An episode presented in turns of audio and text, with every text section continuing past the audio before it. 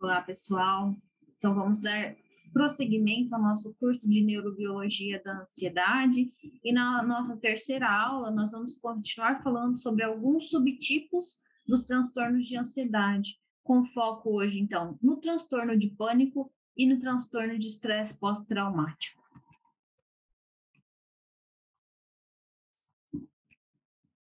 Então, como eu falei para vocês, nós temos alguns subtipos de transtornos de ansiedade, certo? Já falamos sobre a TAG e sobre a fobia social, e nessa aula, então, vamos dar foco no transtorno do pânico e no transtorno de estresse pós-traumático, ou TEPT.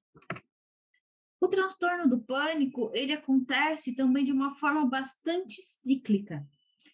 O paciente, ele tem pensamentos ansiosos e situações ameaçadoras, mas essas situações geralmente não são esse motivo dessa preocupação não é algo específico, mas é o suficiente para que o indivíduo perceba aquela situação como algo perigoso.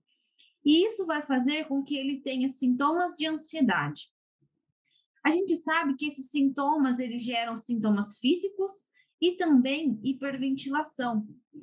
Isso, esses sintomas, eles deixam o paciente ainda mais ansioso, isso aumenta os sintomas, fazendo com que ele interprete de forma incorreta esses sintomas, achando que algo horrível vai acontecer, que ele vai morrer de algo cardíaco, de algo respiratório. Essa situ situação faz com que a alerta de perigo seja aumentada e todo esse processo vai se repetindo ciclicamente. Como a gente já sabe, o transtorno do pânico é um dos subtipos dos transtornos de ansiedade, então, de forma que temos centralmente sintomas como ansiedade antecipatória e medo e preocupação, sendo que o motivo da preocupação nesses, nesses pacientes são os próprios ataques de pânico, ou seja, ele tem medo de ter novos ataques. Isso causa faz com que ocorram ataques de pânico inesperados e também a esquiva fóbica e a alteração comportamental. E o que, que é o, o ataque de pânico? O transtorno do pânico. Um ataque intenso e agudo de ansiedade, acompanhado por sentimento de desgraça iminente. Isso faz com que o paciente tenha uma sensação de medo intensa. De 1 a 4% da população são diagnosticadas com esse transtorno, sendo mais frequente em mulheres. Início por volta dos 25 anos, mas pode acontecer em qualquer idade. E é extremamente comórbido, sendo que 91% dos pacientes diagnosticados com transtorno do pânico também têm diagnóstico para outro transtorno mental. Principalmente transtorno de depressivo maior, transtorno de ansiedade, TEPT, toque, hipocondria, transtorno de personalidade e abuso de substâncias. E o que é importante a gente ressaltar nesses pacientes que eles apresentam um risco aumentado de cometer suicídio, porque pensem comigo, é uma sensação de morte, é uma sensação incômoda muito, muito, muito grande certo? Então, muitas vezes o paciente pensa em cessar com essa sensação horrível que ele convive. É, falando especificamente da neurobiologia do transtorno do pânico, sabe que se tem desregulação a nível de sistema nervoso central, sistema nervoso periférico e também de sistema neuroendócrino. É observado um aumento do tônus simpático, de forma que haja uma adaptação lenta a estímulos conhecidos e uma resposta excessiva a estímulos moderados. Então, o que, que isso quer dizer? Quer dizer que uma pequena coisa, uma situação é, comum dia a dia que causaria uma resposta de medo pequena, nesses pacientes, devido a essa adaptação lenta, ele não é, se adapta àquela situação. Então, por exemplo, como a gente já comentou nas outras aulas sobre medo de aranha, tá certo? Em indivíduos que não tenham esse transtorno, você vai ter medo de aranha, mas você não vai ter um ataque se você ver uma aranha. Você vai ter uma resposta de medo, mas você vai lidar com ela. esses pacientes, um, uma aranha que lhe causa medo é o suficiente para desencadear um ataque, certo? E é, estímulos moderados que indivíduos que não têm transtorno do pânico não são suficientes para causar uma resposta exagerada, em quem tem o transtorno do pânico, essa resposta é excessiva. E esses, é, essas respostas se devem a esse tônus simpático aumentado, porque a gente lembra que é o sistema simpático que prepara o nosso organismo para respostas de luta e fuga. Só que, uma vez que ele está aumentado, então quer dizer que a taquicardia vai ser exagerado, a hiperventilação vai ser exagerado, tá certo? E isso a gente já comentou que tem relação direta com aqueles sintomas somáticos que estão tão presentes no transtorno do pânico e que são esses sintomas que muitas vezes desencadeiam ou pioram ainda o ataque que o paciente está é, desenvolvendo. O sistema noradrenérgico também se encontra desregulado, principalmente por uma desregulação nos receptores alfa-2 adrenérgicos pré-sinápticos. Então, quer dizer que ali, tanto a liberação quanto é, o feedback nesse sistema está comprometido no transtorno de pânico. E a gente sabe que aumento de noradrenalina também tem re, relação direta com esse tono simpático, com aumento da, do batimento, da frequência cardíaca, da pressão arterial. Sabe-se também que há uma hipersensibilidade pós-sináptica dos receptores de serotonina. Então, a gente tem uma desregulação também, tanto na resposta local de serotonina, como numa resposta é, de feedback, de controle sobre os, os, os neurônios pré-sinápticos. E também há uma redução da transmissão GABAérgica na amígdala, basolateral, mesencéfalo e hipotálamo. Vamos lembrar então da nossa primeira aula, que nós falamos que o GABA é o principal neurotransmissor inibitório do nosso sistema nervoso. Se nós temos redução da transmissão GABAérgica, nós temos um controle reduzido. O GABA, ele serve para atenuar muitas transmissões, certo? Ele é um controle sobre outras neurotransmissões. E se ele, que age como um controlador, como uma inibição, está prejudicado, quer dizer que os outros sistemas vão estar é, em atividade exagerada, aumentada, tá certo? E a gente sabe que a amígdala hiperativada é uma característica padrão dos transtornos de ansiedade, assim como acontece no transtorno do pânico. É, nós sabemos que o tronco cerebral, ele também está com atividade alterada no transtorno do pânico. E se a gente lembrar, é no tronco cerebral que nós temos produção de noradrenalina e de serotonina.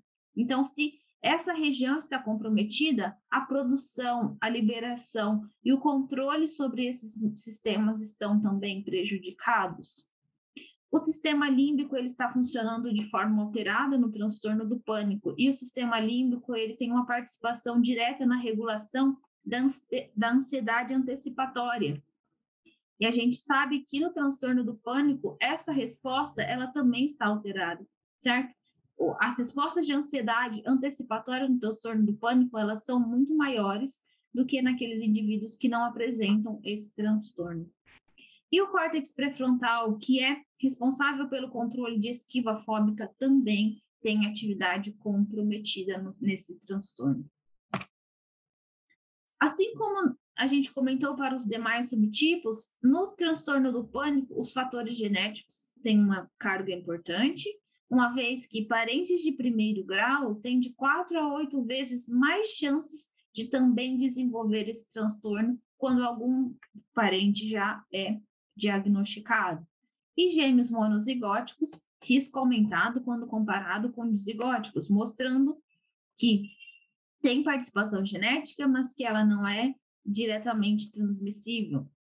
Então, a gente sabe que não há localização cromossômica específica, gene pontual ou transmissão direta relacionada. São pequenas é, participações de fatores genéticos que, juntando, aumenta a predisposição, mas que não são diretamente transmissíveis. Então, quer dizer que se um pai tem transtorno do pânico, não obrigatoriamente seu filho virá a ter.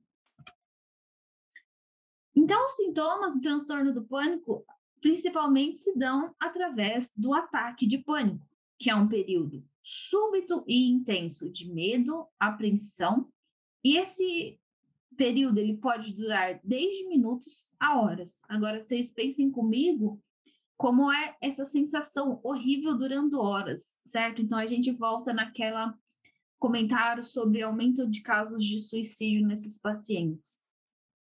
Mas pode ser que pessoas tenham um ataque de pânico pontual, tá certo? E nem por isso elas serão diagnosticadas como tendo transtorno de pânico. O transtorno é diagnosticado quando esses ataques são recorrentes e inesperados. Vamos pensar.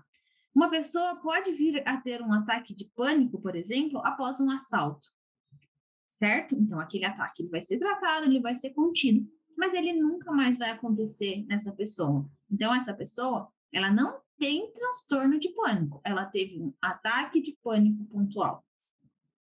A partir do momento que esses ataques se tornam recorrentes e sem uma causa específica, ou seja, inesperados, aí a gente diagnostica então como transtorno de pânico. O primeiro ataque, ele tende a ser espontâneo, ou seja, sem nenhuma causa específica, mas pode estar relacionado com esforço físico, excitação, atividade sexual, trauma emocional moderado, uso de substâncias, alteração de sono ou alimentação e algumas situações ambientais. Então, pode ser que o paciente nunca tenha tido um ataque de pânico antes em sua vida, mas, por exemplo, após um, um esforço físico, foi lá na academia fez o seu treino. Quando ele terminou o treino, ele teve um ataque de pânico.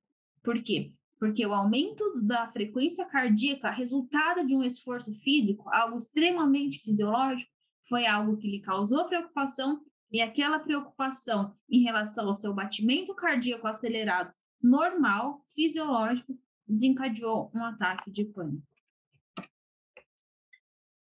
O ataque ele é caracterizado por medo extremo, sensação de morte ou tragédia iminente sem causa, ou seja, ele na cabeça desse paciente alguma coisa terrível vai acontecer ou ele vai morrer, mas não existe uma causa para ele ter esse tipo de pensamento. Há também confusão e dificuldade de concentração e sintomas físicos, como taquicardia, palpitação, dispneia e sudorese. Lembrando que esses sintomas físicos são um gatilho para que o ataque se repita ou que ele torne-se recorrente. Esses sintomas eles podem desaparecer tanto de forma rápida como de forma gradual. O indivíduo acha que ele vai morrer de problemas cardíacos ou respiratórios, sendo que 20% de pacientes com transtorno de pânico ou durante um ataque de pânico podem vir a ter uma síncope, ou seja, aqueles sintomas físicos é, exacerbar e esse paciente vir a ter uma síncope e precisar de uma buscar é, uma emergência, um, um hospital, para que isso seja tratado. Então, de acordo com o DSM-5, o transtorno de pânico ele se dá através de ataques de pânicos recorrente e inesperado, e um ataque é um surto abrupto de medo intenso ou desconforto intenso, é, que pode durar, então, com um pico em minutos e que são acompanhados desses sintomas, como palpitação, coração acelerado, taquicardia, sudorese, tremores ou abalos, sensação de falta de ar ou sufocamento, sensação de asfixia, dor ou desconforto torácico, náusea ou desconforto abdominal, tontura, instabilidade, vertigem ou desmaio, calafrios ou ondas de calor, parestesia, desrealização ou despersonalização, medo de perder o controle ou enlouquecer e medo de morrer. Pelo menos um dos ataques foi seguido de um mês ou de é, ambas das seguintes características: apreensão ou preocupação persistente acerca dos ataques de pânicos adicionais ou suas consequências, mudança desadaptativa significativa no comportamento relacionada aos ataques. A perturbação não é consequência de efeitos psicológicos de uma substância ou de condições médicas. Como a gente já comentou, esses é, diagnóstico diferencial eles têm, sempre têm que ser realizados. E a perturbação não é explicada por um outro transtorno mental. Então, precisa eliminar esses fatores, então, para o diagnóstico do pânico ele ser correto. É uma doença crônica certo? Com prejuízo em diversos aspectos da vida, causando problemas conjugais, comprometimento no trabalho, dificuldade financeira e abuso de álcool e outras substâncias. E o curso é variável. De 30 a 40% dos pacientes não têm mais sintomas com o passar do tempo. 50% deles têm sintomas leves que não prejudicam no seu dia a dia.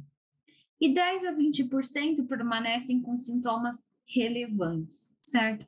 Então, tudo isso vai depender de características pessoais, de como o paciente lidou com aquela situação, de como ele foi tratado, de qual, de qual tipo de ajuda médica ele procurou. O tratamento, então, é feito de uma associação de farmacoterapia com terapia cognitivo-comportamental, e essa associação traz uma melhora considerável dos sintomas, mas o tratamento deve ser feito por um período de 8 a 12 meses, não devendo ser interrompido sem é, indicação médica. Por quê?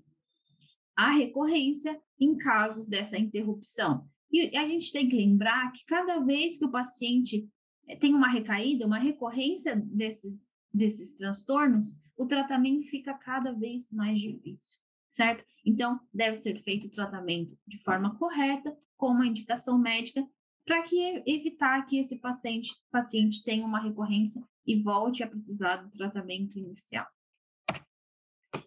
Bom, e por fim, nós vamos falar então sobre o último subtipo dos transtornos de ansiedade que a gente vai tratar nesse curso, que é o transtorno de estresse pós-traumático. O transtorno de estresse pós-traumático, ele é tem algumas características bastante é, particulares, como medo em relação à memória, evitação, é, flashbacks, tá certo? Hipervigilância, ele tem uma excitação excessiva, ele tem causa abuso de substâncias, pode ser decorrência de um trauma é, psico, psicológico, tem muito a ver com pensamentos recorrentes na cabeça desses pacientes, que muitas vezes são causados por algum gatilho decorrente de uma situação que ele vivenciou. Certo? Então, no TEPT, nós temos um, sintomas centrais de ansiedade relacionadas à revivência daquela experiência e preocupação, com prejuízo de sono, aumento de excitação e aumento do comportamento de esquiva. Então, o TEPT ele é caracterizado por aumento dos níveis de estresse e ansiedade após evento estressante ou traumático extremo. Então, o paciente ele não desenvolve TEPT sem que tenha ocorrido algum evento anterior que desenvolva essa condição. E essa situação pode ser testemunha ou envolvida em acidente ou crime violento, diagnóstico de doença potencialmente fatal, abuso físico ou sexual, desastre natural, combate militar, sequestro e agressão. É, então, muito do que se sabe, do que se estudou em relação ao TEPT, se deve a guerras e atentados. Então, Guerra do Golfo, atentado de 11 de setembro de 2001, Guerra do Iraque, do Afeganistão, indivíduos que estiveram envolvidos nessas situações desenvolveram é, em grande quantidade esse transtorno. Eventos naturais como tsunami, furacão e terremotos também tendem a precipitar ocorrências populacionais de TEPT. E situações de tortura, como genocídios, holocaustos, refugiados e violência doméstica. E se a gente pensar a situação em que nós estamos vivendo atualmente com, com uma pandemia, como é o caso da Covid-19, pode precipitar aumento de ocorrência de transtorno de estresse pós-traumático, principalmente em pacientes que estiveram é, envolvidos diretamente com essa situação, como é o caso de equipe de saúde e também pacientes que tiveram a Covid-19, principalmente aqueles em que, que tiveram a, situação, a forma mais grave dessa doença. É mais comum em adultos jovens, e essa ocorrência pode ser devido que essa faixa etária é mais exposta, tá certo? É muito mais provável que um adulto jovem se é, submeta a uma situação onde ele pode ter uma consequência mais grave, como, por exemplo, um sequestro, é, um acidente, um, uma, uma exposição sexual indesejada. A incidência do TEPT varia entre 9% e 15% na população. É, as mulheres representam 10% dessa, dessas, ela é mais frequente em mulheres, atingindo 10%. E a causa principal do desenvolvimento do TEPT em mulheres é agressão e estupro. Em homens, a ocorrência é de 4%, principalmente naqueles que foram combatentes de guerra, certo? Então, a gente observa que a causa do desenvolvimento em homens e mulheres é um pouco diferente. Então, em homens tem caso de estupro, exposição a combate, negligência e abuso na infância. E em mulheres é estupro, abuso sexual, ataques físicos e ataques com arma. E isso se deve porque cada indivíduo responde de uma forma diferente a essas situações, tá certo? Então, homens e mulheres tendem a lidar de forma distinta com aquela situação de perigo ou de risco que foi submetido. Fatores de risco para o desenvolvimento é a gravidade, duração e a proximidade com o acontecimento traumático. Parentes de primeiro grau de pessoas com transtorno depressivo maior têm risco aumentado de desenvolver TEPT após evento traumático, mostrando que há uma participação de fatores genéticos, mesmo que não seja é, o próprio TEPT, outros transtornos mentais têm uma relação direta com o desenvolvimento de TEPT. Crianças e idosos têm mais dificuldade de lidar com eventos traumáticos, então, nessas faixas etárias, pode ser que o TEPT esteja mais prevalente perante uma situação de estresse. Nas crianças, isso acontece porque o mecanismo de enfrentamento para lidar com insultos físicos e emocionais ainda não está bem desenvolvido. Então, ela não tem é, um arcabouço, ela ainda não tem formas pessoais de lidar com aquilo. Então, ela é muito dependente do cuidado do, da, do, da proteção do outro, tá certo? E em idosos, a gente observa que os mecanismos são mais rígidos, eles são menos capazes de abordagem flexível para lidar com uma situação e também algumas incapacidades físicas da própria idade favorecem o desenvolvimento do TEPT nessa faixa etária. É altamente comórbido com outras transtornos. Por exemplo, dois terços dos pacientes com TEPT apresentam outros transtornos psiquiátricos, principalmente depressão, uso de substâncias, transtornos de ansiedade e transtorno bipolar. É importante a gente comentar que transtornos comórbidos tornam as pessoas mais vulneráveis ao desenvolvimento de TEPT. O principal é, fator causador do TEPT, como a gente já viu, é o estresse, certo? Mas a gente tem sempre que ressaltar que um estresse isolado não é suficiente para causar um transtorno. Para que o paciente venha desenvolver o TEPT, a resposta de medo tem que ser de ter sido intensa ou de terror. Mas tem um significado subjetivo importante, como é que cada um lida com aquela situação? Qual é o peso ou consequência que aquela situação trouxe para a vida daquele indivíduo? Isso fica muito claro porque a gente sabe que 60% dos homens e 50% de todas as mulheres experimentam situações de trauma significativo ao longo da vida. E por que, que nem todo mundo desenvolve TEPT? Porque para o desenvolvimento dessa situação estão relacionados fatores biológicos, psicossociais e eventos no decorrer da vida, sejam eles prévios ou posteriores. Por exemplo, É muito mais fácil um indivíduo que é, não tem apoio familiar, que não tem que não teve acesso à educação, à saúde durante os períodos iniciais do desenvolvimento, que é exposto a eventos estressantes constantemente na sua vida, ser ter diagnóstico de TEPT perante uma situação de estresse exacerbada, porque o seu sistema de estresse já está desregulado, já não foi adequadamente formado. E também esse indivíduo sem essas condições sociais é, básicas, ele tem maior chance de ser exposto a eventos de níveis elevados de trauma e estresse. Então, a gente consegue observar aqui que a gente passa, a gente vive, todos nós, por eventos pontuais estressantes ao longo da nossa vida, certo? Mas depois deles, nós temos a, a, a capacidade de nos recuperar e não desenvolver esse tipo de transtorno.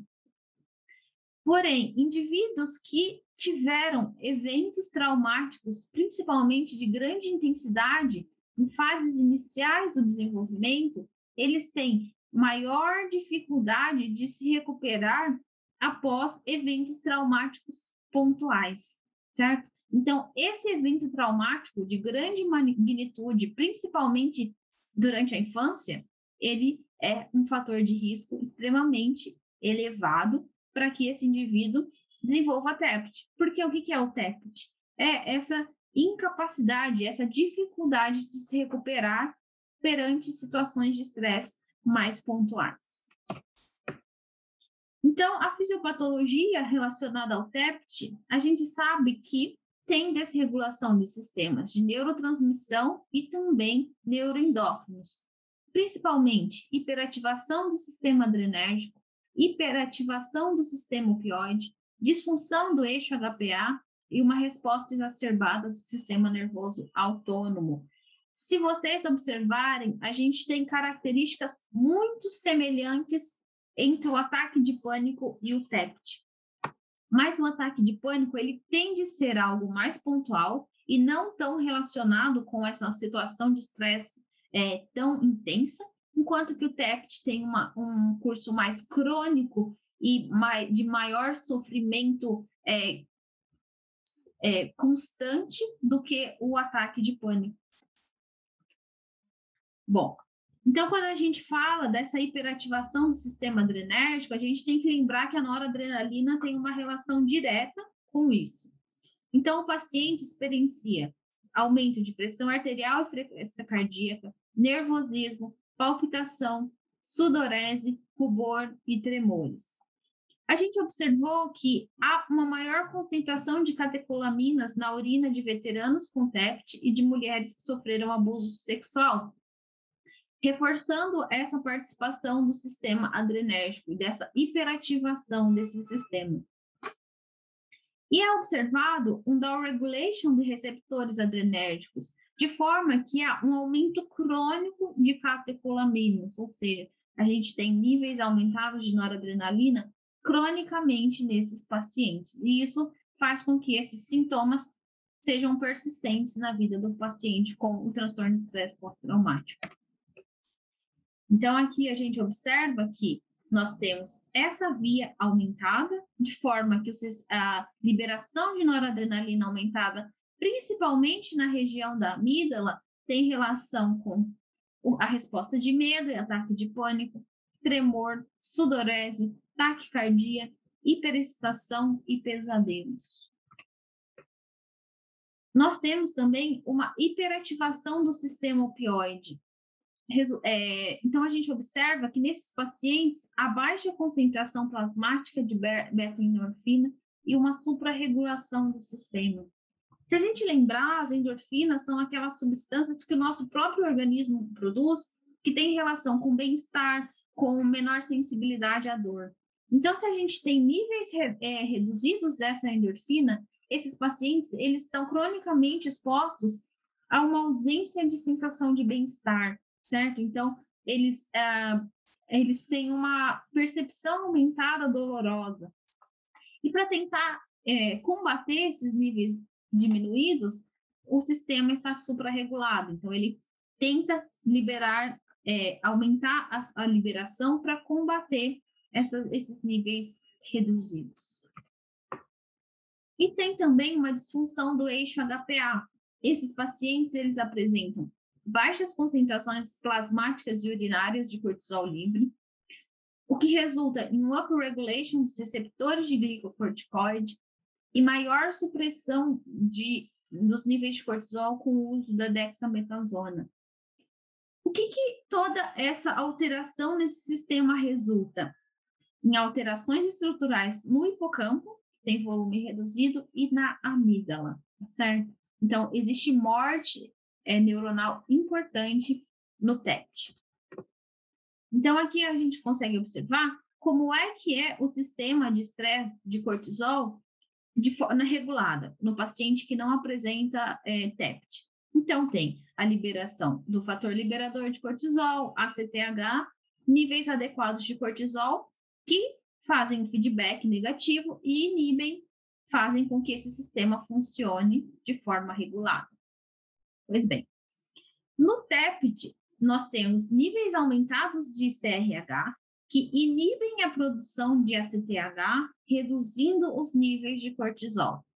Se esses níveis de cortisol são reduzidos, nós não temos o feedback negativo, então teremos cada vez níveis aumentados do CRH, tentando fazer com que haja o equilíbrio desses níveis de cortisol circulante. Nós temos também uma resposta exacerbada do sistema nervoso autônomo, muito relacionada com aqueles aumentos dos níveis de noradrenalina, causando ritmo cardíaco acelerado, pressão arterial elevada e uma arquitetura anormal do sono. Então, o sono desses pacientes é fragmentado e tem uma maior latência de início, certo? Então, a gente sabe que esse, esse eixo de do locus ceruleus com a amígdala está hiperativado, aumentando a resposta de medo e as respostas cardiovasculares. Então, aqui nós observamos que no TEPT nós temos uma resposta simpática exacerbada somada a um tônus vagal reduzido, ou seja, o sistema parasimpático que deveria controlar ou agir em conjunto e de forma equilibrada com o sistema simpático, está prejudicado. Então, nós temos uma hiperativação de um fator é, ativador e, somado a isso, uma hipoativação desse sistema parasimpático de controle. Então, o sistema nervoso autônomo está extremamente desregulado nesses pacientes devido a essa, esse efeito do estressor nesses sistemas. Então, nós observamos que tem alterações na região do córtex pré-frontal, certo? Resultando em alteração dos processamentos dos pensamentos e tomada de decisão. Nós temos alteração no hipotálamo, que tem relação direta com o eixo HPA, está hiperreativo, resultando em imbalanço de hormônios e resposta aumentada de estresse e ansiedade. Nós temos alteração na região da amígdala, que tem que está relacionada diretamente com a resposta de luta e fuga, certo? E também com memórias e pensamentos sobre perigo. E o hipocampo. O preju é, nós temos prejuízo no armazenamento de memórias e também na reativação de memórias afetivas. Então, o que, que acontece aqui no hipocampo? nós temos um predomínio, um fortalecimento daquelas memórias de medo, das memórias negativas que tornam-se é, constantemente frequente na vida desse paciente. Enquanto que a memória é, emocional, ela também está prejudicada nesses pacientes. O diagnóstico é sintomático, então nós temos sintomas de intrusão, evitação, alternância de, amor, de humor, prejuízo de cognição, hiperexcitação e hipervigilância. E esses sintomas eles devem estar presentes por um período superior a um mês para que o paciente então possa ser de fato diagnosticado com PEPT. Os sintomas eles podem se manifestar entre uma semana e até um mês após o evento. Então, muitas vezes ele não é, é diretamente é, posterior ao evento, ele pode demorar um mês para se manifestar. E esses sintomas, eles também flutuam, então eles não são frequentes de uma forma igual. Eles podem se tornar mais intensos durante situações ou períodos de estresse, tá certo? Então, o paciente, ele tem TEPT, mas os sintomas, eles variam ao longo da vida e de acordo com as ocorrências do dia a dia desses pacientes. Então, os sintomas mais característicos são é, evitar os pensamentos relacionados ao trauma, evitar falar sobre o trauma, uma resposta de luta é, muito fácil de recorrer, pensamentos negativos, é, humor negativo, estar sempre hiper, hipervigilante ou em guarda, evitar alguns lugares, principalmente aqueles relacionados ao trauma, evitação de atividades, flashbacks, ou seja, a memória daquele ocorrente, daquela situação sempre recorrente, dificuldade de concentração, comportamento agressivo, perda de interesse, perda é, de vontade ou muitas vezes vergonha daquela situação, abuso de substâncias, dificuldade de dormir e quando adormece, frequentemente esses pacientes apresentam muitos pesadelos. É, o TEPT é uma doença que ela tem um curso crônico, certo? Mas esse curso, ele, o prognóstico depende de outras ocorrências na vida do paciente, como por exemplo, doença psiquiátrica pré-existente potencializa os efeitos de eventos estressores, ou seja, pacientes com TEPT que têm comorbidade com outros transtornos mentais o TEPT tende a ser mais grave e crônico. Por outro lado, indivíduos com uma boa rede de apoio social têm menor probabilidade de desenvolver TEPT.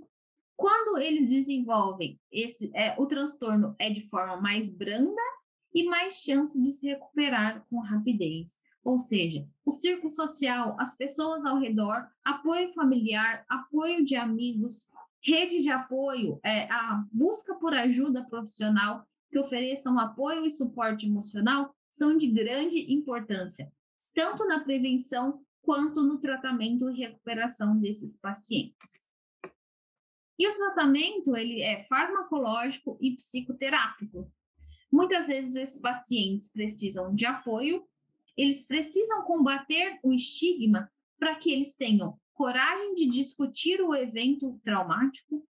Eles também precisam ser educados sobre mecanismos de enfrentamento e participar de grupos de apoio, tanto para o paciente quanto familiares, para que os familiares saibam lidar da melhor forma com aquele paciente. Ou seja, o tratamento ele é bastante é, de forma conjunta, com medicamentos, psicoterapia, alguns tratamentos alternativos, como prática de atividade física, yoga, acupuntura, exposição à realidade virtual. Por quê? Para que o paciente possa ter contato com aquela situação, mas de uma forma que ele não se sinta com medo, ele se, se exponha àquela situação de uma forma segura. E existem algumas terapias assistentes, como por exemplo, com alguns tipos de alucinógenos que estão sendo utilizados no tratamento do TET. Bom, pessoal, finalizamos então a nossa terceira aula. Espero que vocês tenham gostado e também espero vocês na nossa última aula do nosso curso de Neurobiologia da Ansiedade. Um abraço e até mais.